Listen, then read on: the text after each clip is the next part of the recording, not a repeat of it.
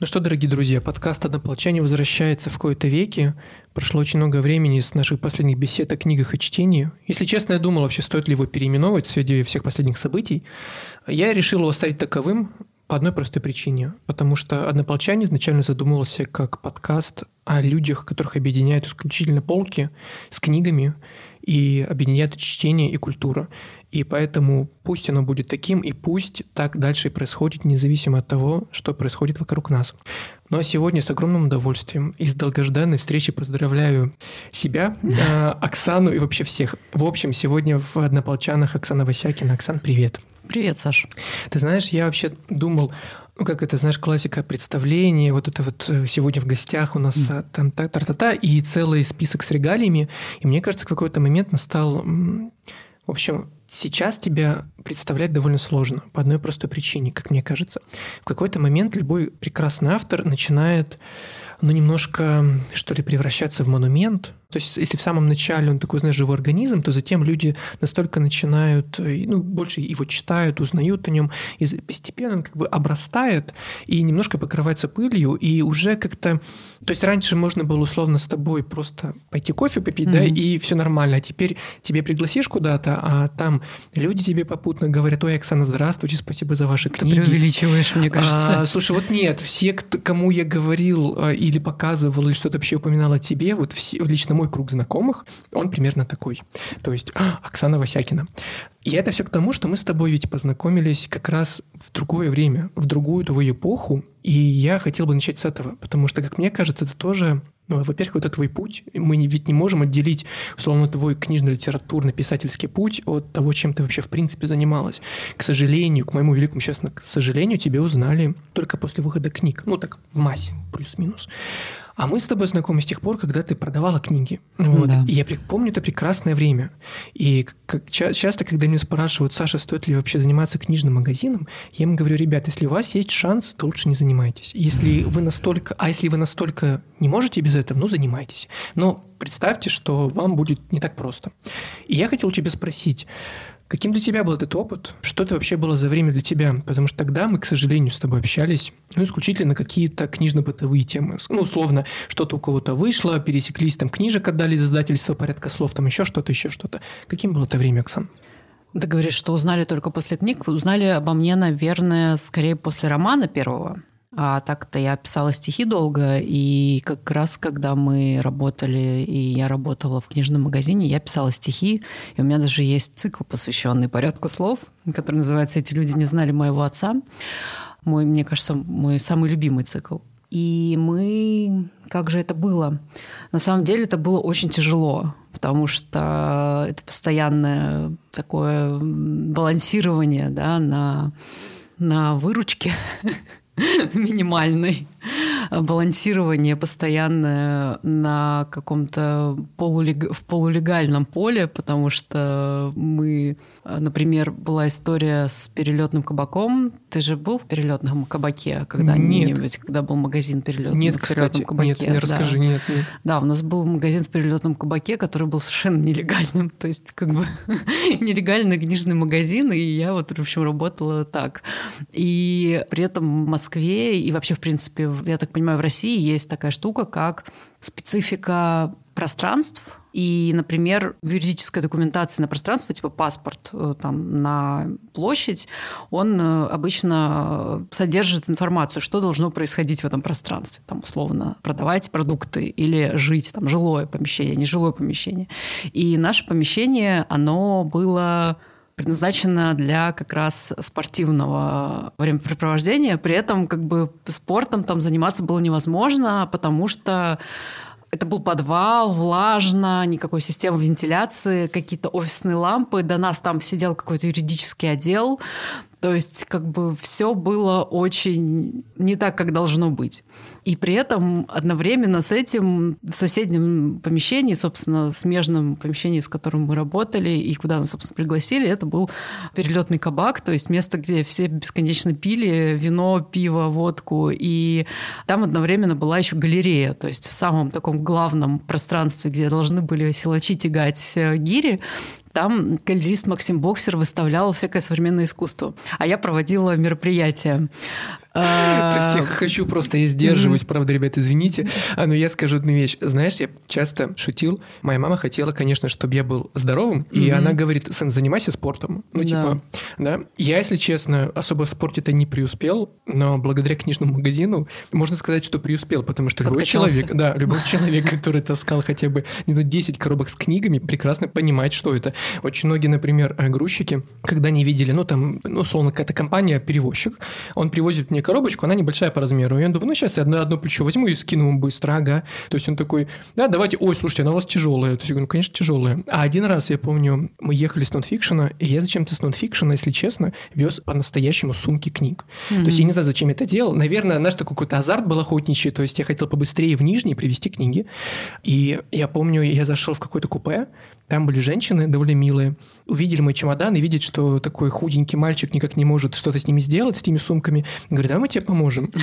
Я такой, не надо. То есть, ну, типа, что... И они не понимают, просто они думают, ну, габариты небольшие. Она говорит, не, не надо. Не, ну, давай, давай. И одна из них зачем-то попыталась схватить эту сумку, и говорит, ой, что же у тебя там слитки, что ли, золотые? Mm-hmm. Я говорю, ну, примерно так оно ну, и есть. Примерно так и есть. Поэтому я к тому, что вот эта твоя аналогия, точнее, эта история mm-hmm. со спортом, книгами, да. мне кажется, кстати, что здесь все закономерно у вас было, но то, что это было, я думаю, дико весело и необычно, это точно. Да, да, и это, ну, там была бесконечно какая-то пьянка, потому что когда ну, многие представляют себе работу в книжном как в Black и, в принципе, мы были близки к этому состоянию, потому что ну, это была еще такая зима 2000, кажется, 18 года. Она такая темная была, как и все зимы в Москве. И я помню, что утром ты просто ешь шавуху на, на углу, а когда бармен приходит, ты выпиваешь кофе, там через некоторое время берешь себе пиво. Вот. И просто бесконечная пьянка. И мы, получается, были в Мансуровском переулке. Сейчас этого заведения в принципе нет. Там сейчас какое-то что-то тоже винное другое. Но вверху в 12 доме, там дом 12. Э, это такое вообще уже как это называется, просто культовое место.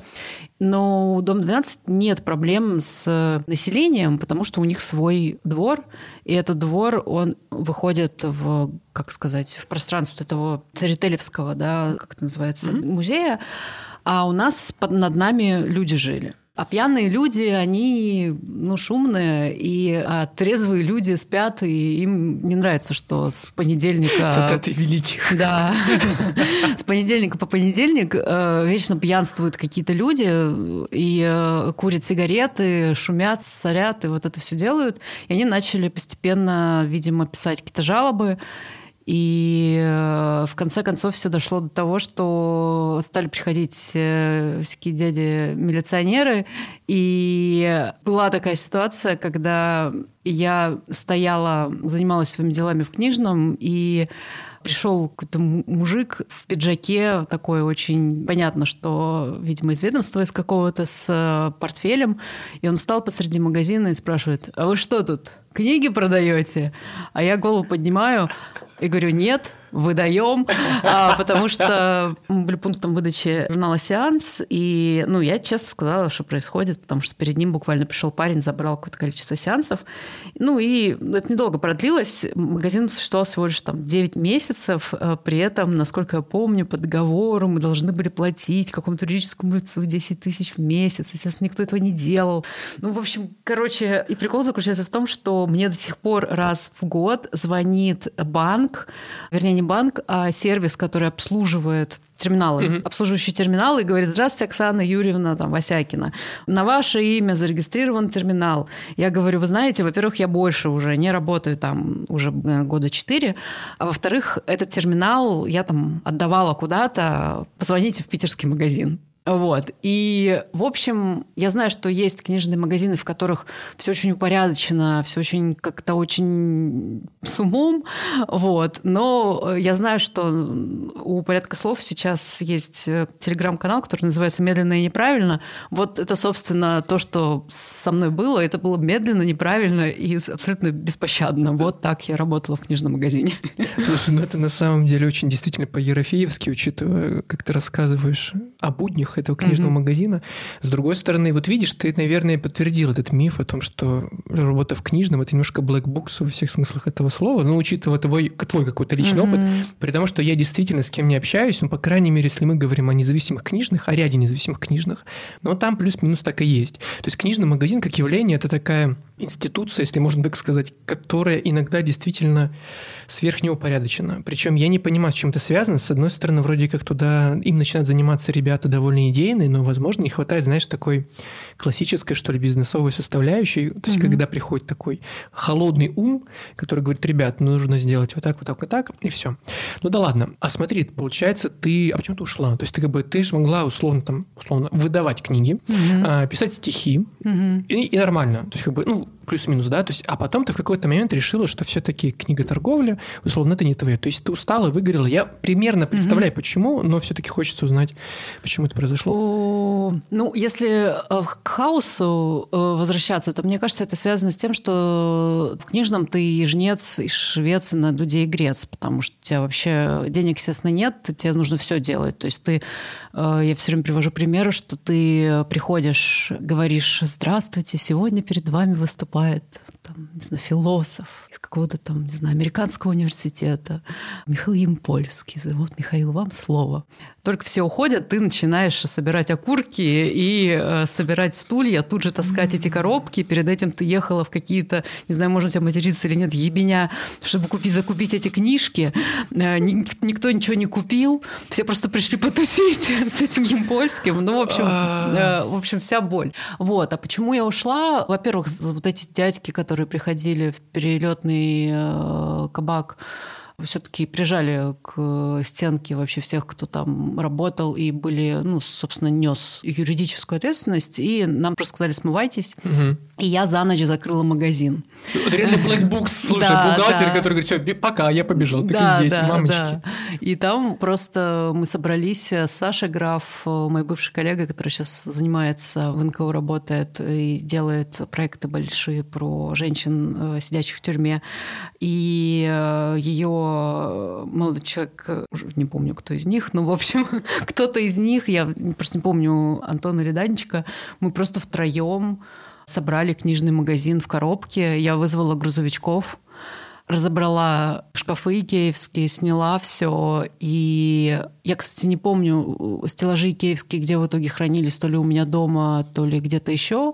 И мы просто, я за ночь, э, там, в 12 часов ночи я договорилась с охранниками электротеатра, я завезла, типа, 60 или 70 коробок. Просто, просто загнала фуру, короче, к электротеатру. Выгрузила коробки и, в общем, закрыла книжный магазин. Оксан, давай экранизировать, тебе прошу. Поясню. Просто дело в том, что электротеатр находится в самом центре Москвы. Да. И вот я прям вижу эту картину, как Оксана, ну, не она, конечно, лично отгоняет грузовик с, с короче, с 70 коробок книг. Ну, разгружала я. И разгружала. Ну, хорошо, хотя бы сама разгружала. Ну, теперь я примерно представляю, да, то есть ты это все сделала. Да, я все это потом... сделала. У меня остался только электротеатр, потому что я была управляющей двух книжных магазинов. Естественно, из Питера мне говорят, что ну, раз так, вот тебе там будет зарплата 25 тысяч. Вот. Я не шучу сейчас. Э, я посидела, подумала, что... Что-то навер... не получится. Что, наверное, что, что да. не получится. Мы, там, я снимаю в Москве жилье. Я на тот момент отказалась. Э, я, собственно, работала, когда я закончила ЛИТ, я закончила в 2016 году, я начала работать э, в порядке, и параллельно у меня была работа в школе я учила детей шить. Вот. Что, серьезно, В моей жизни только не было.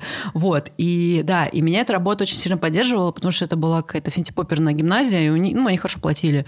Я поэтому два дня в неделю шила с первоклашками, а все остальное время работала в книжном. И получается, что мой бюджет, он как бы максимально перекрывался вот этими детскими всеми историями. А потом, когда мы открывали второй книжный, ну, естественно, у меня надбавка по зарплате, я отказалась от детских проектов, потому что мне не интересно интересны, и просто ради денег делала, и э, работала в книжном. Ну вот, мне говорят, твоя зарплата 25 тысяч рублей.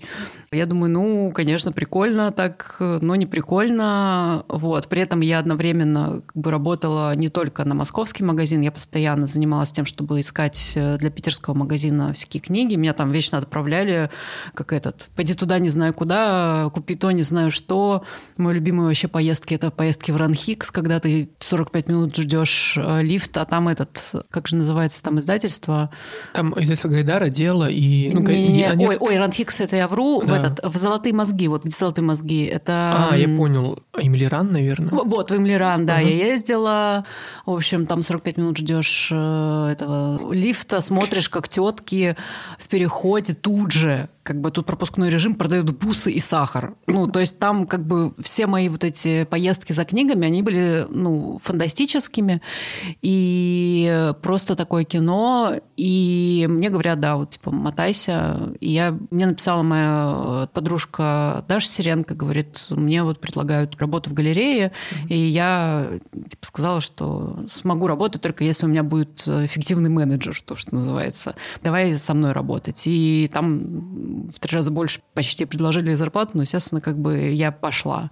Я там, естественно, тоже развернула какие-то книжные дела в этой галерее, не без этого. И, в общем, так я ушла, ну, ушла э, в первую очередь, наверное, из-за денег, и ушла, потому что, ну, меня интересует все-таки такая я в таком, не знаю, в хорошем или плохом смысле карьеристка, а тут получается, что у тебя нет роста, как бы это постоянная рутина, и она фрустрирует тебя, и я обожаю книги, и поэтому... Но я, когда ушла из э, магазина, я просто с большим удовольствием стала читать, как это часто бывает, и стала ходить в книжный магазин, просто закупаться, и э, там, не знаю, в своем канале постоянно пишу про книги, я вообще обожаю книги, и готова с книгами, ну, мой дом завален книгами, вот. Слушай, это очень хорошая история, показательная. Правда, когда я тебе слушал, я подумал, что вышел бы классный сборник в духе вот этих книжек про будни, знаешь, книга торговца, mm-hmm. вот это все модное, потому что ты уже как минимум озвучила там 3-4 истории, которые можно развернуть, и будет у тебя новый сборник. Так что если у тебя, mm-hmm. а, как это, нет идеи для следующего романа, mm-hmm. я шучу, конечно, то можно взять на вооружение, а если серьезно, я вообще рад твоему этому повороту, не буду лукавить, потому что, ну, как человек, опять же, проработавший уже почти 8 лет в этом всем, я примерно представляю, что это. И давайте по-честному, я всем это говорю и озвучу в подкасте книгами я вообще не зарабатываю. То есть книга это вообще о другом, и при этом мы с тобой тоже сталкиваемся в книжных магазинах. Недавно mm-hmm. это произошло, кстати. И это нормально. То есть если вы любите покупать книги, я повторю, наверное, свою первую мысль, то это не значит, что вам обязательно нужно открывать книжный магазин. Это значит, что вы просто любите книги, а вот что с этим делать, это уже выбор за вами. Ну, давай тогда перейдем к писательству, потому что, ну, как мне кажется, ты проделываешь такой но если смотреть, в общем, факты выхода книг mm-hmm. и какой-то вот рост, знаешь, что у тебя такой стабильный рост куда-то. Куда, не знаю, все процесс, как говорится, но это очень приятно и радостно на самом деле. И то, как ты создавала рану, ты об этом очень много говорила, но все-таки ты ведь начала писать в, ну, в изоляции. То есть в тот момент, когда мы в очередной раз оказались закрытыми, сейчас условия на самом деле, конечно, происходящие еще хуже, но условия очень схожи для многих по ряду причин, потому что многие мои коллеги, знакомые, друзья либо переезжают, либо вынуждены сидеть дома и так далее. То есть массовый какой-то мировой стресс, он не стухает уже, считай, третий год. И получается, что сейчас мы получаем какое-то, может, странное утверждение, но шанс на появление новых имен.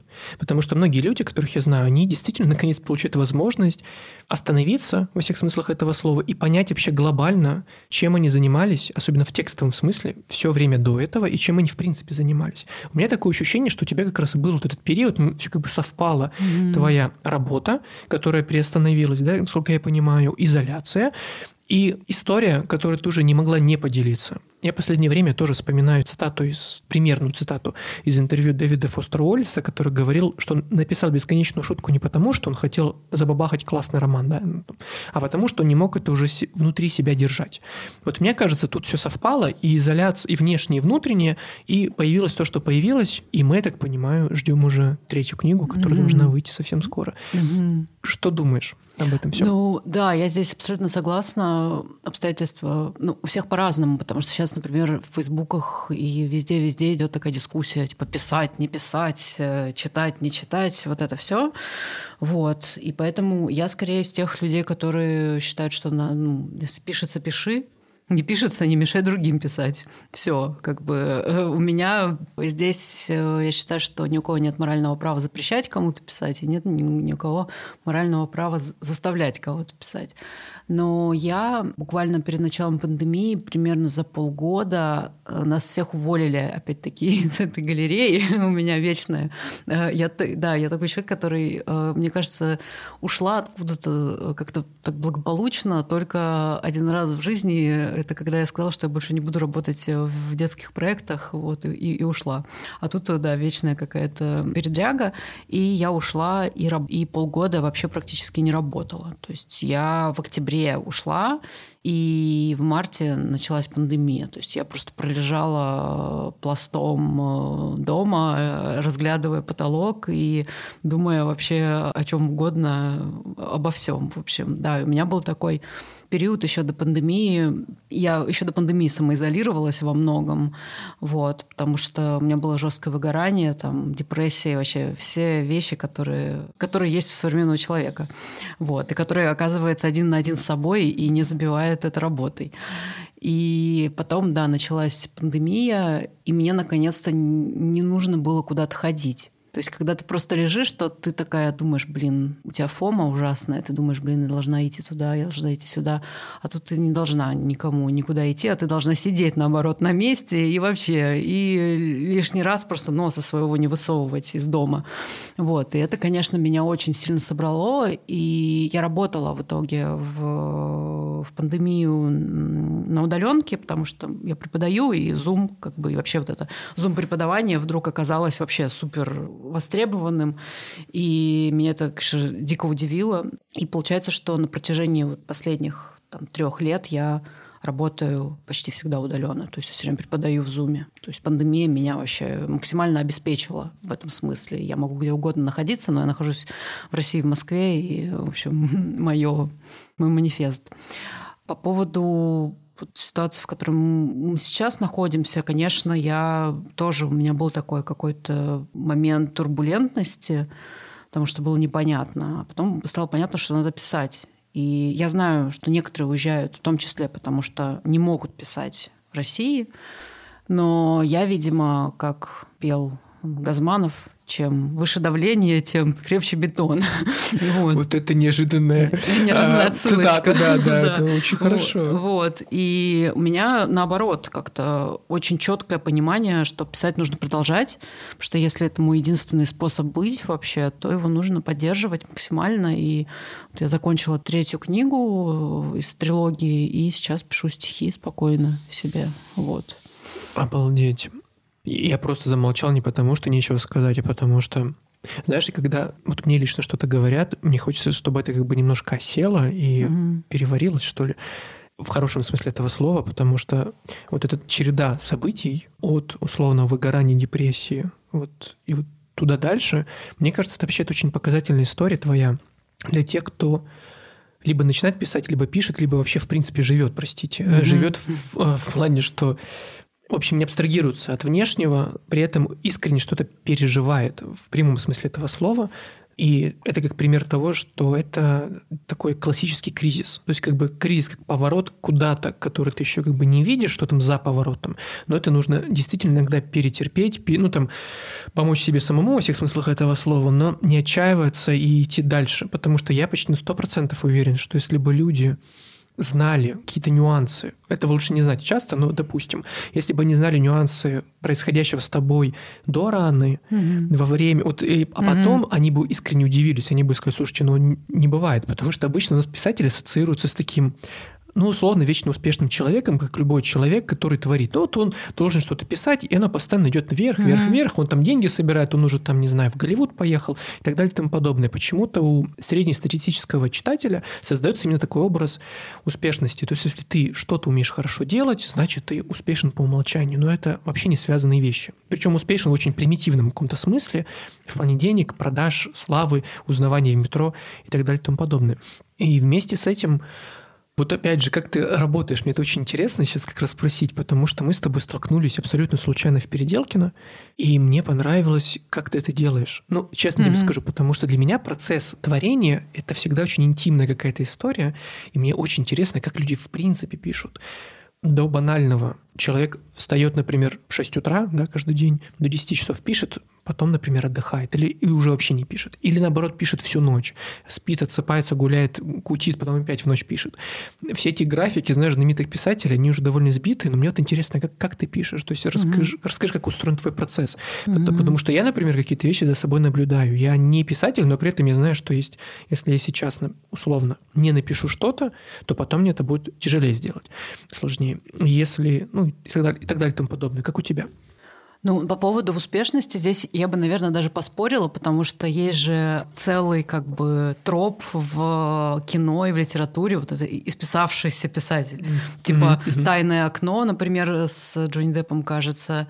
Там вот он сидит бедный, несчастный, где-то в загородном доме и, и переживает, что у него кризис типа кризис писателя вообще мне кажется такое прям это прям уже штамп штамп или там по а, Дельфини де Веган есть фильм, кажется, называется «Основано на реальных событиях» про женщину, писательницу, которая тоже, естественно, в кризисе, и в ее жизни происходит встреча с какой-то роковой дамочкой, и, в общем, непонятно, кто в итоге написал этот, э, этот роман, но все становятся... А, все, это Поланский все... фильм. А, Тайная комната? И нет, а это который... Основано да, на... Да. Не знаю, кто снял. 17 год. Э, оно по роману Дельфина Двиган. Прикольно. Это я точно знаю. Надо посмотреть. Да, посмотри, очень классный да, фильм. Да, точно. И книга очень, очень прикольная. Вот. И в этом смысле, конечно, уже и художник, который в кризисе, да, это вообще классика. Э, я в первую очередь вспоминаю этого. Есть такой фильм, мой любимый, называется «Дура», с участием актрисы Оксаны Коростышевской, которая сейчас не снимается, но там есть абсолютно прекрасный образ э, исписавшегося художника, который вообще, в принципе, сам по себе посредственность, но он как бы не может творить, потому что у него уже мансарда, у него уже все, а он все там не может, короче, что-то не идет. Вот, поэтому как бы то, что творец в кризисе, это вообще классика жанра, да, но при этом, да, есть вторая такая обратная сторона медали, что вот там типа вспышки фотоаппаратов, вот это все. В общем, ну, я думаю, что в России мало кто из писателей живет такой прекрасной голливудской жизнью, поэтому в этом смысле, наверное, нам э, можно позавидовать, потому что мы достаточно тихо как-то живем. Даже, ну, не знаю, у меня есть подруга, которая пару раз э, ездила с Улицкой там в метро, потом ну, там, по своим делам каким-то она ехала, и нормально. А кажется, да, что это типа, там, не знаю, ты там живешь не знаю, где-то на Мясницкой и прогуливаясь, пьешь чай. Да, вот, да, и пишешь одну руку, ну, в смысле, одну да, руку, да, пишешь, да, одну да, руку да, пишешь, да, вторую да. отвечаешь э, в Инстаграме фанатам, да, еще да, что-нибудь. Еще листаешь утреннюю газету. А, обязательно, конечно, да, кофеечек попиваешь, да. Э, топырив мизинчик. Да, да, да, да. В общем, это все как бы, ну, мне кажется, это тоже, да, такие все штампы, штампы, штампы. Э, которые, ну, мне кажется, я не знаю, как э, работает э, более старшее поколение, у них, наверное, другая рутина, потому что они более аналоговые персоны, и у них, наверное, не всплывают постоянно окна Телеграма. Вот. Хоть Или, у кого-то. Простите. Да, ну, либо они всплывают, но они, но они на них внимания не обращают. Я из тех людей, которые не могут не ответить на сообщение, если оно пришло и достаточно, я просто нервная, нервная достаточно э, девчонка. Интернет я отключать не люблю, потому что меня тревожит от отключения интернета.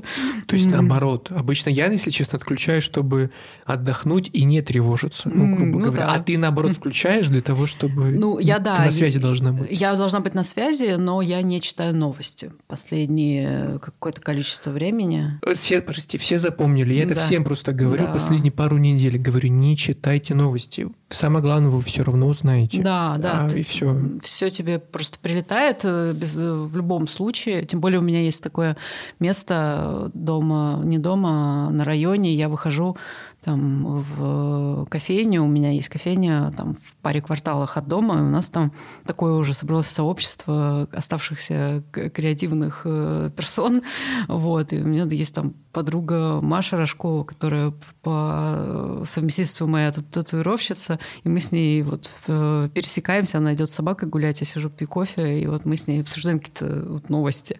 Вот. Но в этом смысле, да, достаточно размеренная жизнь. А если говорить про то, как я пишу, ну вот, например, э, сейчас я пишу большой поэтический текст, я его пишу уже, наверное, дня четыре. Вот, типа, я там работаю. Прости, пожалуйста, mm-hmm. дилетантский вопрос. Большой поэтический текст – это… Ну, сейчас там пять тысяч знаков. Угу. Понял. Ну, примерно там. Ну, это типа на 10 страниц альбомная ориентация. Mm-hmm. Вот. И я его пишу как бы просто... Вот, например, сегодня я готовила рагу и запекала батат. Параллельно я смотрела... Кулинарный рецепт да. Васякиной. Да, параллельно я смотрела американскую историю ужасов. И когда я это все сделала, я села, вернее, там батат запекается, рагу готовится, серия закончилась, я там, не знаю, дочистила картоху, вытерла стол, села и тут же на паузу поставила фильм и пописала. Угу. Ну и как бы вот так. Ну, со, со стихами просто, потому что со стихами попроще в этом смысле, потому что ты там ходишь, бродишь, копишь, э, еще что-то делаешь и периодически просто выдаешь. С прозой посложнее, потому что проза требует определенной все равно проработки, именно там тематической, research а требует проза чаще, там еще чего-то. Но со стихами так, ты просто четыре дня живешь в тексте, вне зависимости от того, чем ты занимаешься, там, типа, ты смотришь американскую историю ужасов, готовишь рагу, или там, я не знаю, вот вчера я писала синопсис романа там, молодой писательницы, помогала там, с оформлением текстов, ты все равно постоянно, или там пишешь, или, допустим, ты сегодня готовилась э, к занятию, которое у меня в субботу будет, я читала Ларису Рейснер. Ты э, почитала чуть-чуть раз, остановку сделала, ты возвращаешься в текст, ты его дописываешь. Ну, у меня так работает. Или там поготовила, пописала, Типа вот так. Если с прозой, то это нужно выделять все равно время, но у меня нет э, как бы такого типа стабильного времени. У меня есть просто тупо когда типа, можешь, есть, садишься и да, пишешь. У меня любимое это за 20 минут до выхода. Знаешь, ты, типа, тебе назначили какую-нибудь встречу, за 20 минут до выхода села и написала. Вот. И да, и э, вот когда я писала последнюю книгу, я ходила каждый день, я ходила, я проспалась, завтракала и шла в лес. У меня дома, рядом с домом был лес и остается, и пока меня не укусил клещ. вот. Я ходила каждый день э, и писала, ну, когда у меня не было работы по утрам. И потом возвращалась домой, там что-то работала, вот так. То есть все зависит Класс. от Скажи, а такой тоже очень практичный, практический вопрос. А у тебя условно скорость написания увеличивается? Ну, например, mm-hmm. рано условно ты писала вот столько-то, степь вот столько-то, третью книгу, я про а, прозе mm-hmm. сейчас вот столько-то. То есть, условно, там первая там книжка 5 месяцев, mm-hmm. там вторая 3 месяца, а mm-hmm. это вообще легко или mm-hmm. нет? Или у тебя все-таки примерно один и тот же темп, тоже количество там, листов авторских, mm-hmm. и все, и ты в этом как бы живешь вот, стабильно или нет? Ну да, у меня примерно все одинаково. То есть рану я писала 5 где-то месяцев, степь я писала чуть меньше. Но там у меня были какие-то такие скачки, потому что что-то у меня там сначала не шло, потом шло, потом не шло, потом мне нужно было очень быстро дописать. Ну, я это просто чувствовала внутренне. А последнюю книгу также я писала в конце марта. Я села, в августе я ее сдала. Да, я помню. В конце августа. Когда мы с тобой встретились, ты ведь ее дописывала. Я дописывала говорила, последнюю кажется. главу, я ее все не могла дописать, и наконец-то, когда дописала, я сдала. Да. Ой, какое, да. какое-то ощущение человека, дописавшего книгу.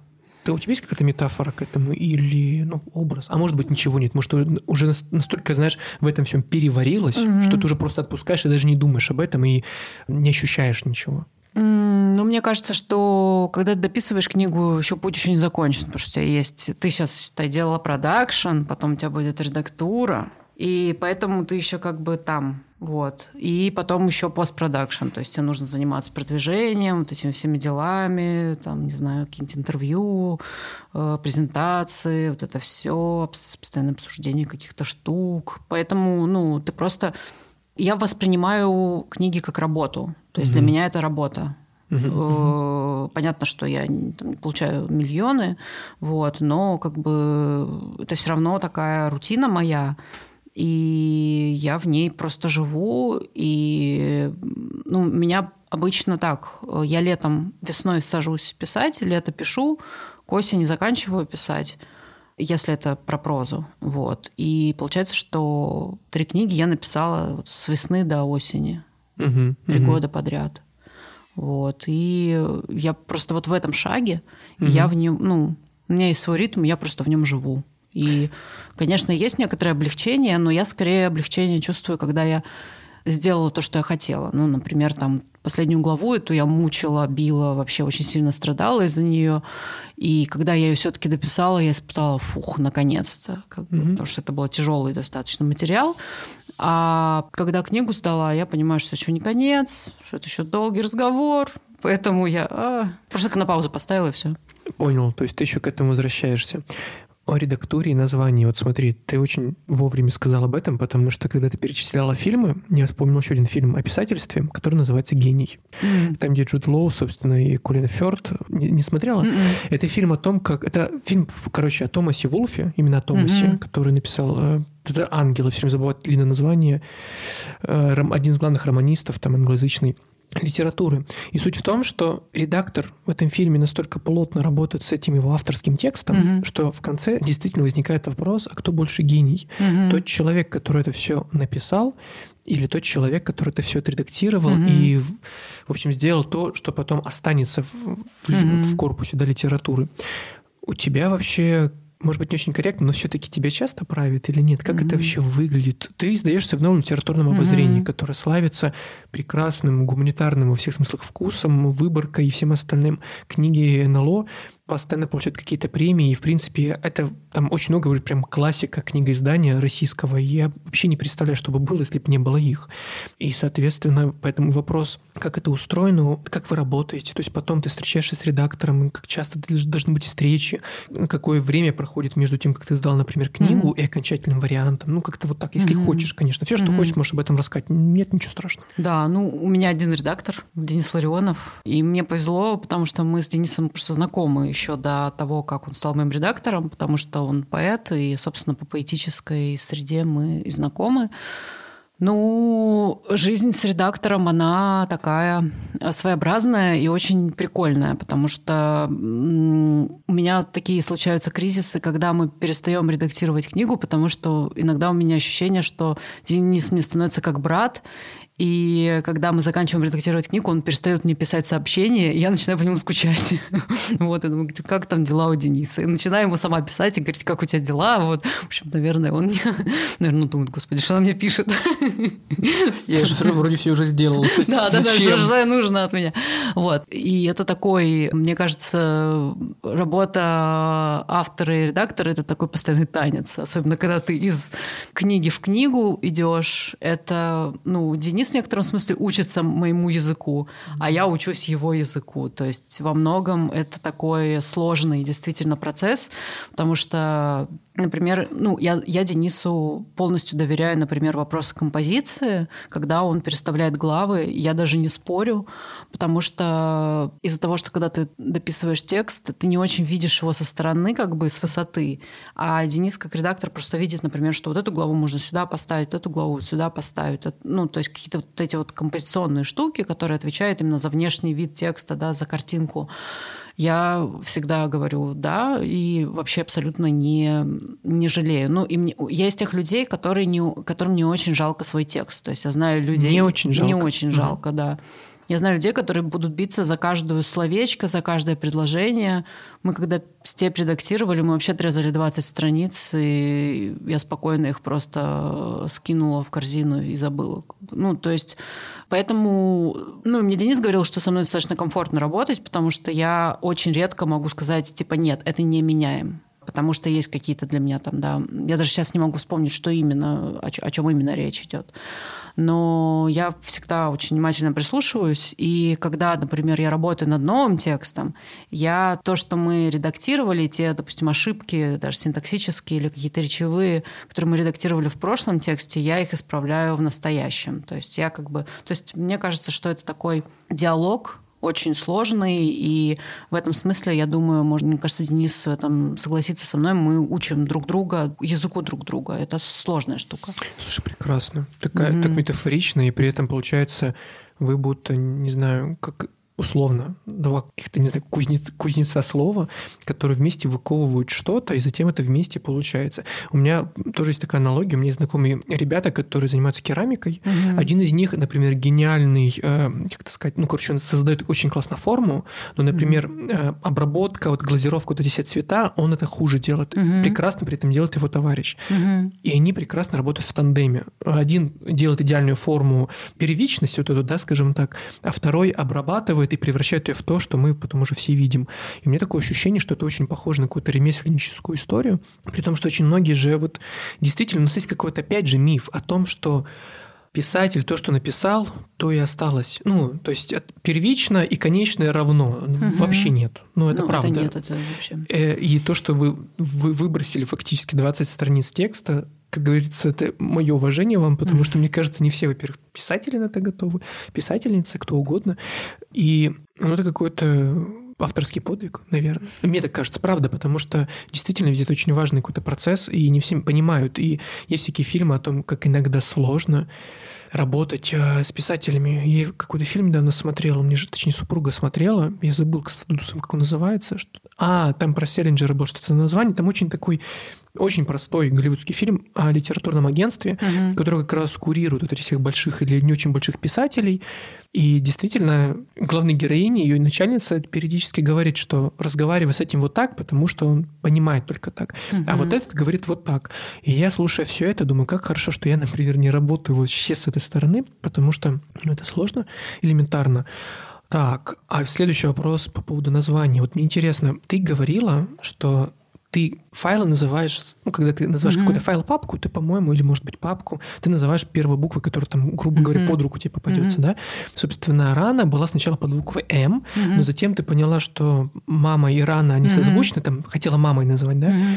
И вот следующий вопрос, собственно, на каком этапе выбирать название для книги и как это происходит? То есть вы опять же садитесь с Денисом и такие говорите, угу. Денис, давай условно думать, да? Думали, думали, думали, набросали вариантов и все. Классический brainstorm какой-то, который обычно себе люди представляют. Или же ты делаешь примерно то же упражнение.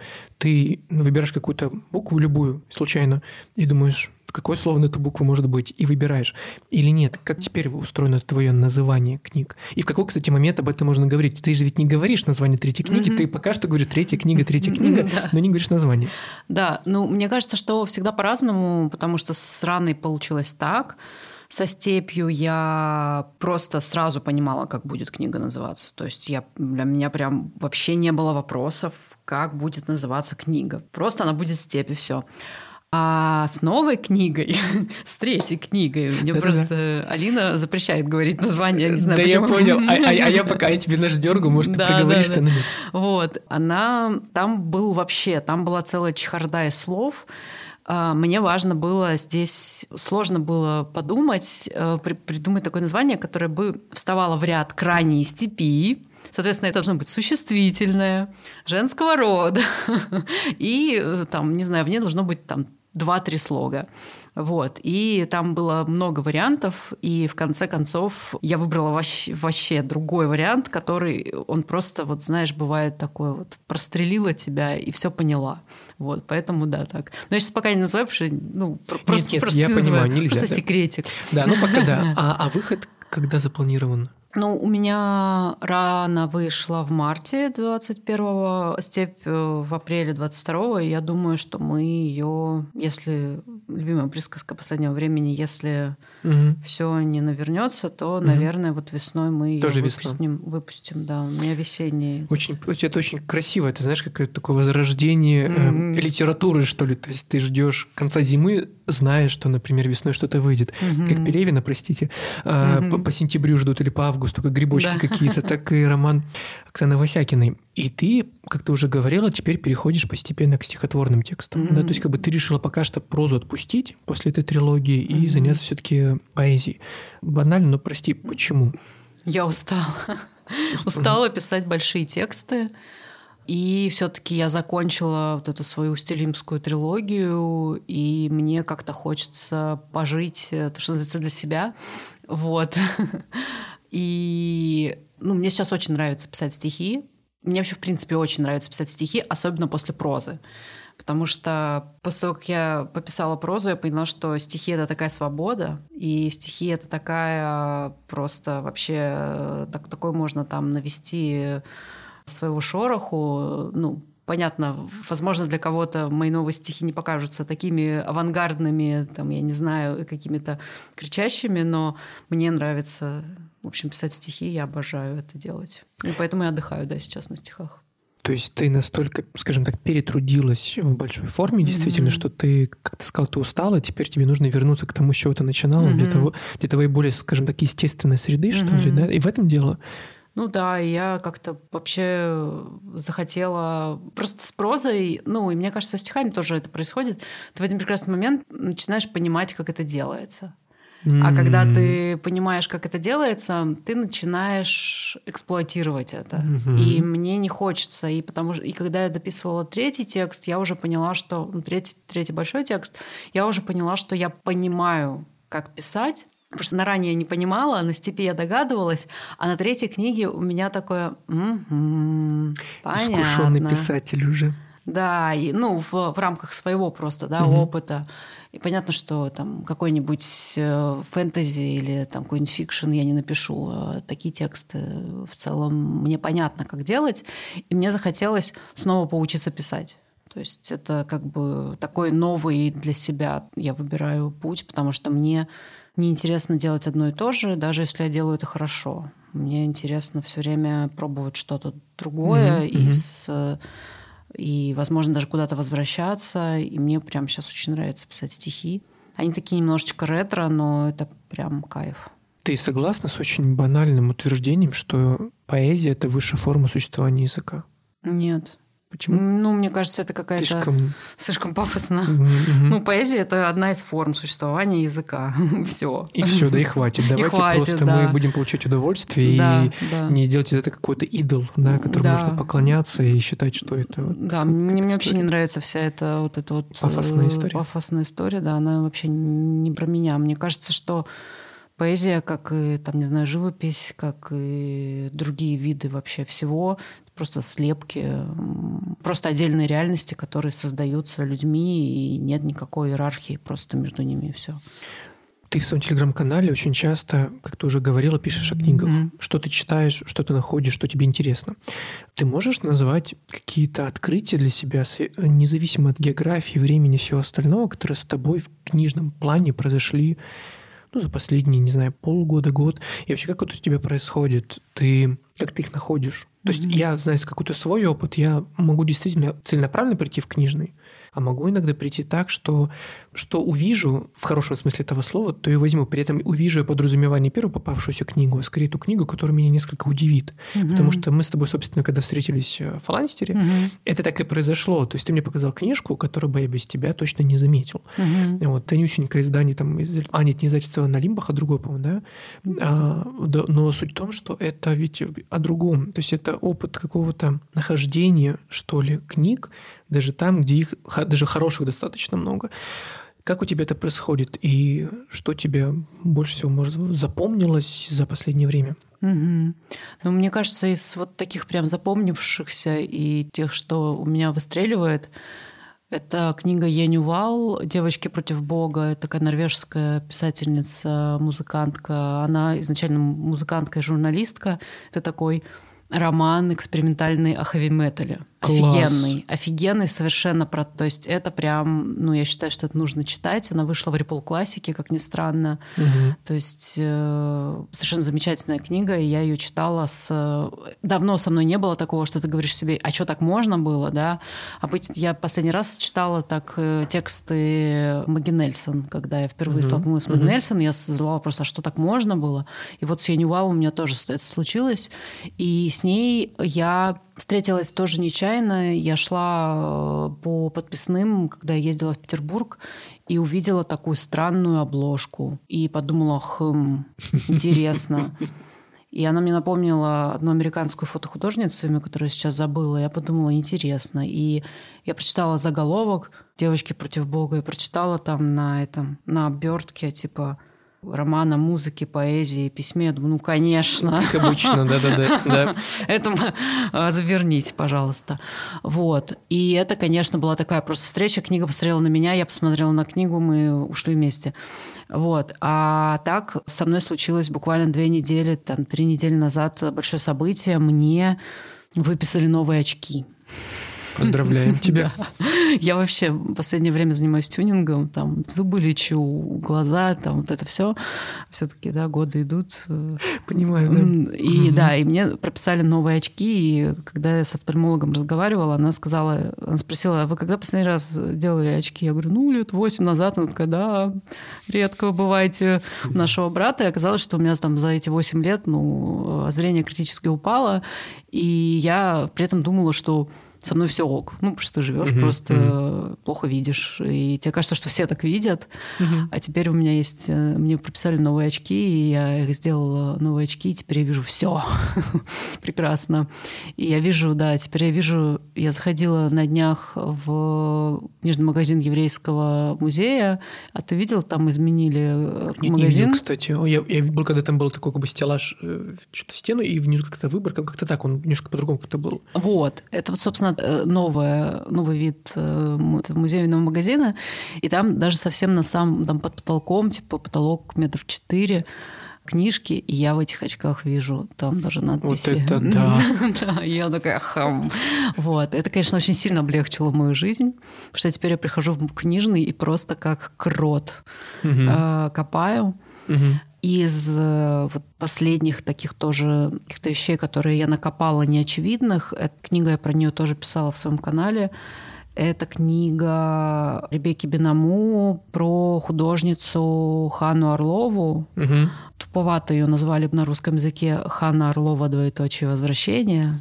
Вот. Ой, мамочки. Ты... А Ладно. на французском э, оригинал там в переводе и горизонт расслабил для нее свой пояс. Ну, как бы Вау. разница очевидная. Вот, но почему-то вот э, это, кстати, издали книжники. Угу, вот, я понял. Э, в 21 году. И ничего про эту книгу я не слышала. И я просто ее, то, что называется, вот как раз в тот день, когда мы с тобой встретились, я, я ее накопала на полке с искусством и прочитала угу. ее.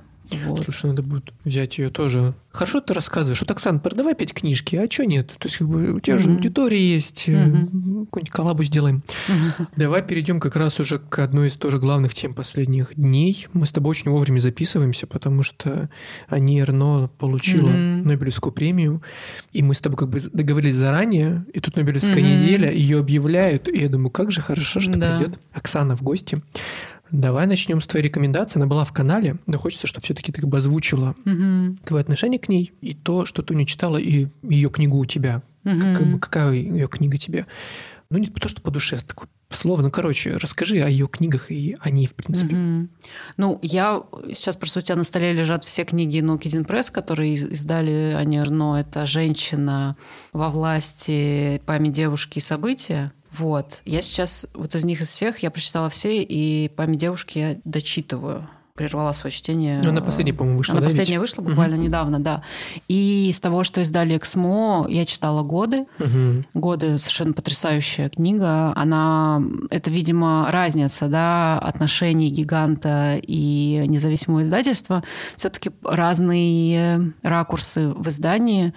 Возможно, я просто как бы предвзята в этом смысле, и потому что годы все-таки это такой типа роман про век, про 20-й. Монументальная какая-то история. Ну, такая, такая да, прям. типа начинается там в 40 там, каком-то году эта угу. история и заканчивается в 2008. То есть она, там, Эрно описывает, по сути, историю своей жизни через историю Франции. То есть угу, она пишет, угу. с одной стороны... Ну, вообще, Эрно, несмотря на то, что она пишет достаточно емкие маленькие тексты, она очень сложная в своей такой, в своем анализе, потому что она, с одной стороны, рассказывает, как она сама пишет, опыт через тело, да, прожитый, а с другой стороны, нее очень важно пересечение социального, политического и других слоев, да, которые, казалось бы, к событиям, которые она описывает, часто не касаются, никак не, не относятся. И, например, в годах она так по касательной, но очень при этом хорошенько задевая, вообще пишет о такой ну, во многом чопорности и предвзятости французов, об их отношении к мигрантам. И это такое достаточно, несмотря на то, что он такой действительно уже монументальный, но он очень острый, и даже сейчас э, его можно читать как такой острый, потому что там есть целый блок, посвященный отношениям к мигрантам. И Арно сама по себе тоже для нее, собственно, то, почему она про это пишет часто, и часто пишет, например, о беженцах. В событии есть э, момент, она пишет там, например, такая строчка, что пока я это пишу, беженцы из Косово пытаются добраться до Англии, потому что они бегут да, из-за войны. И она сравнивает людей, которые перевозят по по воде людей косоваров в, в Англию с, с теми женщинами, которые в 70-х делали нелегальные аборты. И что разница, как бы, что делают они одно и то же, потому что и те действуют нелегально, и эти действуют нелегально. Есть у всех доля риска, но среди всех этих людей есть люди хорошие, есть люди плохие, и поэтому, собственно, для Арно важно вот отметить, что законы как таковые, также она в событии пишет, все судьи судили по закону, никто не судил закон. Да, для mm-hmm. нее это важная штука. Mm-hmm. И, собственно, событие этого о нелегальном аборте в 70-е, там очень важна тоже для нее именно ее классовая принадлежность, потому что она девочка из пригорода, дочь лавочницы, поступает в университет и она проживает вот этот тяжелейший социальный транзишн да, из как бы из такой из деревенщины становится интеллигенткой, учительницей, и параллельно она также как бы терпит на себе тоже все тычки со стороны общества, потому что она женщина, и потому что она вот проживает вот этот вот э, транзишн. И тут важно еще момент самого аборта, ее как женщину, которая делает аборт, воспринимают как рабочую фабрики. И когда она просит помочь ей хирурга, хирург отвечает ей, что я вам тут не сантехник. А на следующий день одна из медсестер умоляюще смотрит на нее и говорит, почему вы не сказали доктору, что вы такая же, как он. То есть э, и для Ирно вот это классовое, вот это расслоение и то, что рождает это расслоение, для нее это очень важная штука. И она об этом все время пишет. При этом она пишет об этом как бы не то, что не прямо, типа без какой-то манифестарной. Там нет работы манифеста, там есть работа непосредственно опыта, опыта прожитого через тело, как она сама пишет. Угу. Вот. И, конечно, Эрно это такое прям причем интересно, что это, например, событие, это 80 страничек, да, это такая маленькая книжка, но при этом ее можно читать очень долго. И я про это писала тоже на афише, я шесть раз перечитала события за последние. Я поэтому шесть так, раз. По, да, я по, я по памяти, поэтому цитирую некоторые вещи, потому что я преподаю по РНО. У меня А-а-а. есть, э, да, в одном из курсов, и иногда я РНО даю прочитать там писательницам, чтобы посмотреть, как текст устроен. Обалдеть. Вот. И да, и поэтому когда Егор Михайлов попросил меня написать текст про Ирно, мне даже подготовиться не надо было. Я просто села и написала, и поэтому мы первые дали текст, потому что он попросил, я за час написала, быстро мы его поправили и поставили. Вот. Так что я, я, была, я была готова к тому, что Ирно дали Нобелевскую премию. Это так. А ты ее, получается, как долго читаешь, как давно ты не узнала, что ли? Mm-hmm. Ты же понимаешь, что сейчас они узнают, ну, условно, намного больше русскоязычных mm-hmm. читателей, как это обычно бывает. Даже если не знали, все уже в кавычках знают, да? Mm-hmm. Ты, да, конечно, мы знали, да, никто не знал. Узнали только после премии. Как долго ты с ней знакома mm-hmm. заочно? И вот эта плотность, о которой ты говоришь, я так понимаю, она, в принципе, свойственна ее прозе. Mm-hmm. И ты не думала о том, чтобы сделать но если ты используешь ее в своем курсе как материал, да, на который можно опираться, ты не думала сделать курс в таком случае исключительно, например, по книгам Эрно? Mm.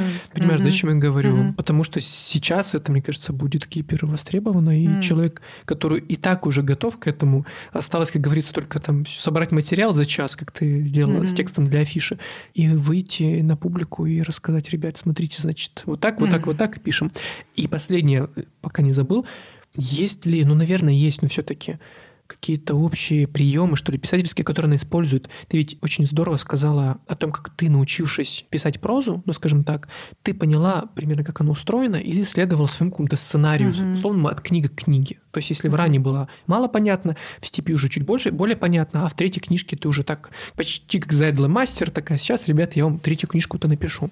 У нее то же самое или нет, как думаешь? Ну вот, мне кажется, Рно в этом смысле она реже экспериментирует, она в некотором смысле работает скорее как такой зум. Mm. То есть, например, mm-hmm. годы mm. это отрезок, то есть она все время работает со временем. Угу. Годы – это отрезок от, там, как я говорила, 43-го условно до 2008-го.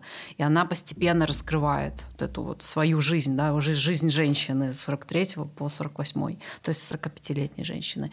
В ситуации с событием она рассказывает период там, трех месяцев. То есть она раскрывает события трех месяцев. Память девочки – это 58 год. То есть она постоянно, как бы, с одной стороны, она создает эту рамку годами, да, вот у нее есть годы, и в этой рамке она постоянно зумирует в разные эпизоды своей жизни. В этом смысле она, конечно, вообще настолько бесстрашная и настолько как бы не боится вообще писать все, при этом она удивительным образом все время рефлексирует свое письмо. То есть она без... Mm-hmm. То есть мы всегда читаем как бы в некотором смысле такой разъятую мастерскую. В этом mm-hmm. ее еще прикол, что она постоянно комментирует все, что она пишет. То Ух есть ты. я пишу про это, потому что вот так. Я хочу это написать, потому что вот так. И она как бы находится, то есть у нее достаточно сложный вот этот субъект высказывания, да, э, вот это ее героиня. Там их несколько всегда. Угу, Потому угу. что, с одной стороны, это девушка, да, которая напишет, с другой стороны, это пишущая, с третьей стороны, еще какая-то субъект присутствует. То есть это очень много, несмотря на то, что они очень маленькие, эти книги очень плотные именно за счет того, что там много слоев, много героинь. И, конечно, Эрно просто вот моя, ну, я во многом у нее учусь, в том числе какому-то бесстрашию. Вот, угу. как-то так. И вот опять же, ты не думал о том, что, может быть, стоит, ну, в общем, вводить всю эту эрно, как это, эрнопедию, что ли, не знаю, как назвать. Короче, знаешь, э, в общем, ну, потихоньку попытаться это теоретизировать, потому что я ведь вижу, что очень часто любая почти история с премией, она похожа на ну, какой-то взрыв. Угу. То есть есть какое-то максимальное внимание сначала, затем это все затухает тоже довольно быстро. А поддерживать, скажем так, этот очаг, ну, не так просто. Благо, что Наукидин Пресс, как бы то издательство, которое понимает кого нужно издавать, в принципе, на кого нужно обращать внимание. И тут, благо, все совпало на самом деле. Да. Я очень этому рад. Аналогично, кстати, у них же была история с Дидион, которая, mm-hmm. как бы они планировали ее издавать, и уже об этом сказали, она умирает, книжка выходит. Mm-hmm как бы это цинично не звучало, но в книжном бизнесе нет, простите, лучше повода, чем смерть писателя или какая-нибудь премия. Кто-то умирает, и, да, и все таки ой, слушайте, а оказывается, такой был, да, в этом мире человек, или он существует сейчас, давайте его срочно издадим. Да. И читатели тоже массово бегут и хотят зачем-то это читать, при том, что, возможно, нам особенно не нужно. Как тебе кажется, все-таки взрыв и все, условно, или все-таки какая-то поддерживающая вот эта история будет не только со стороны mm-hmm. вот маленьких независимых каких-то инициатив, а в целом, потому что судьба бывала разная, и я вижу, что, например, кто-то, знаешь, выстреливает и условно там попадает в стратосферу, mm-hmm. и там прям остается на долгие-долгие годы. Но большая часть нет. Как думаешь? Ну, здесь, конечно, время покажет. Mm-hmm. С другой стороны, конечно, сейчас издательства будут суетиться. Мне сегодня из Эксмо писали, говорили, что вроде переиздают ее годы обыкновенную страсть и стыд, поэтому как бы в этом смысле э, просто стыд э, гигантам за слепоту, угу. потому что угу. когда она, когда они ее в 21 году издавали, просто как рядовую, да, вот эту французскую писательницу, не знаю, я много у меня вообще претензий к гигантам, гиганту на данный момент.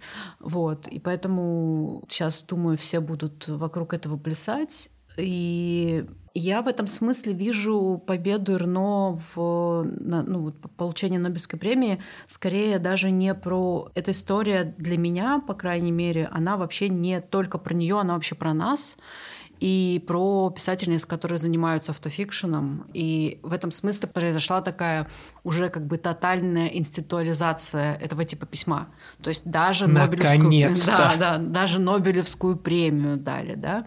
Вот. И при этом это не документальное письмо, как в случае с э, «У войны не женское лицо» эм, с Алексеевич, да, а это прям вот автофикшн, да, это вообще очень странный текст. Э, то есть он... Э, ты будешь читать, там, слушатели, слушательницы будут читать, вообще непонятно, что это. Это про жизнь. Это, это правда, это неправда, это опыт, это не опыт, это нам врет, или, может быть, она не врет. Ну, вот это все, да. И при этом, блин, этот аборт, и тут же какие-то походы в театры. Ну, в общем, все, все, все вот это. И вроде бы все настоящее, вроде все не настоящее. То есть это текст, который не говорит вернее, в случае Рно это текст, который говорит «это было, и это сейчас с тобой происходит» но во многом это ведь тоже иллюзия текста. То есть э, автофикшн это же вообще очень-очень загадочный такой э, жанр, и он, э, там, в отличие от фикшена и документального текста, не пытается создать некой такой, как сказать, достоверной реальности. Он, наоборот, постоянно тебе говорит о том, что достоверности не существует. Вот. И его наконец-то, наконец-то наградили за то, что он такой вот есть. И очень жаль, конечно, что наградили его, когда Эрно уже 82 года, а не там, не знаю, 50. Могли бы, конечно, и пораньше это сделать, но вот наградили 82, и хорошо. Спасибо Нобелевскому комитету. Возвращаясь к нашим, к некоторым фрагментам нашей с тобой сегодняшней беседы, получается очень симптоматичная история. Ведь ты тоже начинала писать там в каких-то условиях автофикшн, да, женский. И получается, что ты, ну, давайте честно, ты была чуть ли не первым человеком в русскоязычном сегменте, ну, не, хорошо, не первым, но можно еще памяти памяти вспоминать и так mm-hmm. далее, но все-таки немножко другая история, как мне кажется лично, все-таки у тебя другое, да, во всех смыслах. И ты была первой писательницей, которая начала этот путь. И мы как бы наблюдали действительно исторический момент того, как автофикшн проходит, его проходит, проходит, проходит, и наконец-то, о чем ты сказала, он как бы наконец попал условно в какой-то mm-hmm. химерный канон, в котором теперь он достоин обитать. И именно женский автофикшн, понимаешь, не mm-hmm. мужской, там, где понятно почему. Ноусгор какой-нибудь. Да, ой, слушай, mm-hmm. ничего не говори, потому что моя больная тема, если честно. Все так ноусгорвщина. Ну да ладно. И как думаешь, ведь это тоже как-то, опять же, симптоматично времени. То, о чем мы говорили, 20-й год самоизоляция, 22-й год мир вообще кажется, что рушится. Пока что не рушится, но, если честно, то, что происходит, э, мало оптимизма вселяет. При этом действительно автофикшн сейчас становится чуть ли не лучшей формой для того, чтобы это пережить. И вполне возможно, что Нобелевский комитет, я не хочу за него решать, но такое ощущение, что не глядя на весь этот кошмар, поняли, что пора обратить внимание на зум, о котором ты говорила. Пора вспомнить о человеке, а не о политическом. Потому что Алексеевич действительно это скорее политический такой текст во всех смыслах. Эрно то, о чем ты говорила, это на стыке социального, политического, религиозного, общественного, любого. Это скорее разговор о личном пути вот через все эти годы. И, возможно, я очень надеюсь, мне очень интересно услышать, что ты об этом думаешь. Возможно, это станет толчком для сомневающихся авторов, которые думали, ну, условно, прости, но кому нужен автофикшн в русскоязычной mm-hmm. прозе, если есть Васякина, да? Mm-hmm. Кому нужен автофикшн, если есть там вот этот? Кому нужен мой опыт? А Нобелевский комитет, условно, и ты в том числе, вы выходите такие как бы на, да, на красивую сцену и говорите, ребят, нужен, еще mm-hmm. и как, пишите. И вы такие, офигеть, круто, будем писать. Я так понимаю, что ты ведь об этом же тоже говоришь в своем курсе. Да? Ну, угу. Когда ты преподаешь, ты говоришь, ребят, допишите вы, я вам сейчас покажу какие-то основные вещи, а вы дальше главное условно не забрасывайте. Угу. Так или не так, как думаешь? Да, ну я сейчас вспомнила, когда начал про это говорить, я вспомнила слова Оксаны Тимофеевой, когда я была на церемонии вручения носа в самом начале, ну, это, собственно, вот эта вот история про то, что зачем нам автофикшн, если есть Васякина, да, но это такая тоже очень редукционистский такой подход, совершенно, на мой взгляд, туповатый. И Тимофеева как раз сказала, что, ну, это, считай, было 4 февраля, уже все было ясно, что уже вот как бы угу, еще чуть-чуть, горами, да. еще чуть-чуть и стукнет.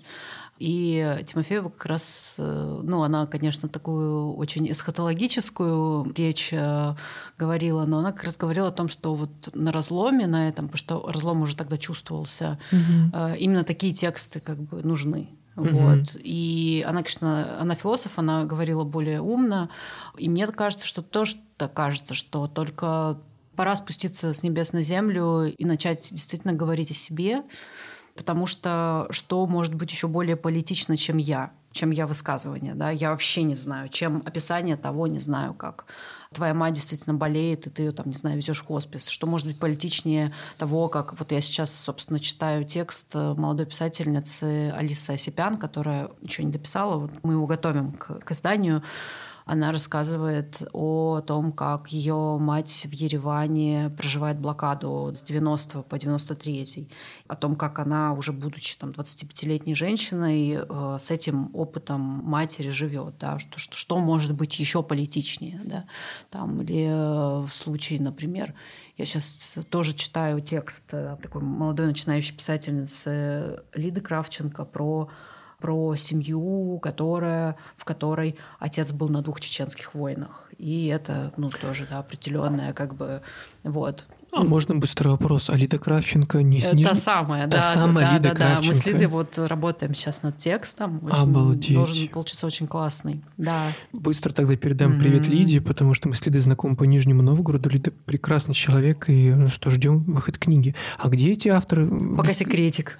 Окей, но они будут обе да, эти книги, да? Да. Я надеюсь, ну, если девчонки допишут, если мы доработаем, если опять-таки все не, на, не навернется, то мы mm-hmm. сделаем эти книги mm-hmm. и ну вот, собственно, да, я пока работаю, я еще постепенно смотрю, кто что пишет, и если я вижу, что, что действительно, что я потяну эту mm-hmm. историю, то я обычно говорю, что давай работать над текстом. Прекрасно. Вот. И да, для меня вообще супер важно, потому что я понимаю, что так много разных языков, так много опыта разного. И, и у меня сейчас уже есть э, как бы вот этот вот... Я уже стою на двух ногах в этом смысле в письме, и у меня есть э, экспертиза, которой вообще, в принципе, ни у кого нет. Mm-hmm. В, в этом смысле. То есть я, с одной стороны, пишу, с другой стороны, очень много читаю, с третьей стороны, преподаю, я умею объяснить вообще, как надо, как не надо. И я понимаю, что, конечно, я прям обязательно помогу, то, что называется, чем смогу. Напоследок, я поймал себя на мысли, что я никогда не слышал, как ты читаешь стихи. Я так и знала. Любые, да? Любые. Да, да не можно, что нам. В завершении угу. все, что хочешь, свое, да. не свое, то, что тебе кажется резонирующим и близким mm-hmm. именно прям вот буквально сию секунду. Да. Вот мне как раз написали сообщение, что рагут просто супер. Вот Съела видишь, две тарелки. Зря. Батат тоже супер, но пересолен. Вот видишь, слишком много думала о текстах. Да, да. Пересолила. Да, я что-то как я просто первый раз его готовила, поэтому еще пока. Ничего, мы верим в тебя. Это как с книгами, Оксан. Сначала тяжелее, потом проще. Мы просто смотрим много кулинарных шоу.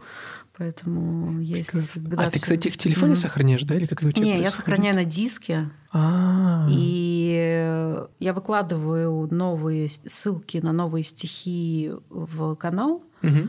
а храню их в PDF на диске, потому что верстка канала не дает мне публиковать нормально стихи. Ух ты. Потому что верстка канала, она же сбивает, то есть да, это узкий да, экран. Да, да, да. А я люблю, чтобы, да, чтобы строка была подлиннее, чтобы побольше в нее втиснуть. Поэтому делаю это, конечно, не очень удобно для тех, кто читает канал, типа угу. нужно переходить. В общем, мы передадим Павлу Валерьевичу, чтобы он как-то это ну, адаптировал Телеграм mm-hmm. для чтения поэтических mm-hmm. стихов, это как-то неудобно даже. Да, При... да. Авторы страдают. Страдают, вообще. страдают, да, вообще. Из новых текстов. Когда не пишу, я вижу тревожные сны. Молодой мужчина на казенной кушетке с длинным шрамом на теплой щеке. Он говорит, глядя перед собой, «Я внук венгерского еврея». Узкие палеты вдоль Братского шоссе, по ним мы идем одна за другой, и грязь чавкает под настилом. Неясная боль. Зелень сменяется талым снегом, с тоской улыбаюсь во сне. По утрам я плачу, и мои слезы холоднее росы. Они легче воды, они сохнут быстро. Я выделяю их, как растения перед рассветом, роса органично траве. Я помню такие слезы на виске матери по утрам. Они оставляли рыхлую борозду соли. Они высыхали быстро. Я пишу этот текст в уме, лежа в стоматологическом кресле с открытым ртом, и боюсь забыть все, что приходит на ум. У снов, как и стихотворений, есть коварный аспект. Когда ты в нем, все кажется важным. По пробуждению помнишь только детали, материалы на ощупь, обрывки фраз. Дантистка не взяла с меня денег. Я помню странный укол, когда кусочек зуба попал между небом и языком, словно во рту родился осколок камня. Они называют это бруксизм. Я говорю, нет сил терпеть, и тру друг об друга тупые клыки. На голодный желудок беру маленький фильтр и стреляю владельца кафе сигарету. Дымок его красного мальбора после моих самокруток кажется чем-то постыдно безвкусным. Легкий дымок, легче утренних слез. Чем дольше я сплю, тем меньше пишу стихов. Когда я не сплю, запах гнилого лука и морок плодовых мошек занимают мой ум. Наступая на мокрые листья по пути домой, я размышляю о том, что плотность времени выше плотности глины, и вспоминаю строчку из Мандельштама «Время срезает меня, как монету». Стихотворение похоже на осколок кости. Оно откололось, как маленький острый камень. Там, где появляется стихотворение, я чувствую боль. Неприятно вести языком по свежей щербинке. Так и время идет. Я наблюдаю за металлической стрелкой своих черных часов. Она медленно двигается над циферблатом, не устает и не помнит, когда закончился день, не знает, когда начинается утро. Так пишется стихотворение. Оно не знает времени, хотя только время и есть его материал. Стихотворение знает тяжелый ход. Мне хочется думать, слышит зубовный скрежет. Точка. Это была Оксана Васякина, подкаст «Однополчане». Меня зовут Александр Карпюк. Читайте книги и пишите. Пока-пока. Пока-пока.